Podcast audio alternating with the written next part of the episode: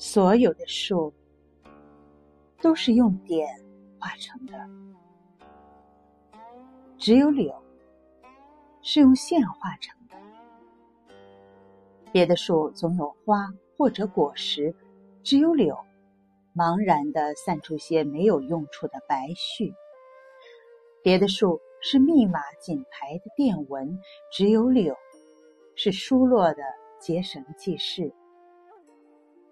别的树适用于插花或装饰，只有柳是于霸凌的折柳送别。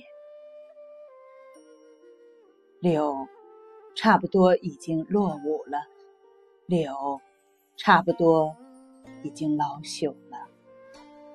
柳什么实用价值都没有，除了美。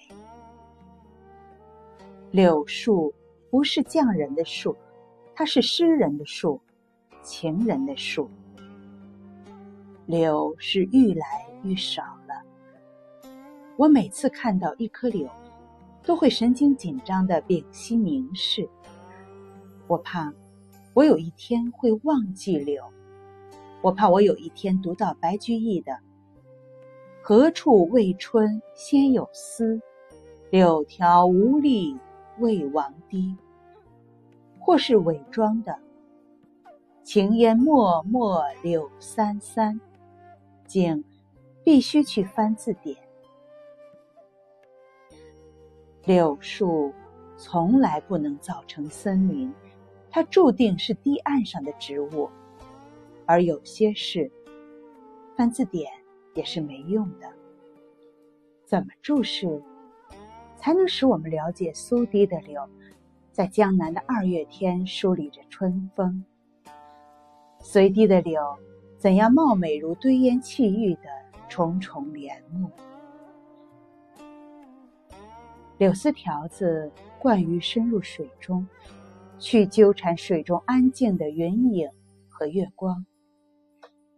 他常常巧妙地逮着一枚完整的水月，手法。比李白要高妙多了。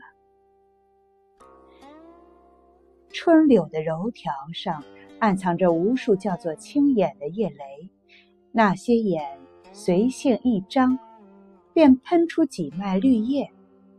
不几天，所有古丽般的青眼都拆开了。有人怀疑彩虹的根脚下有宝石。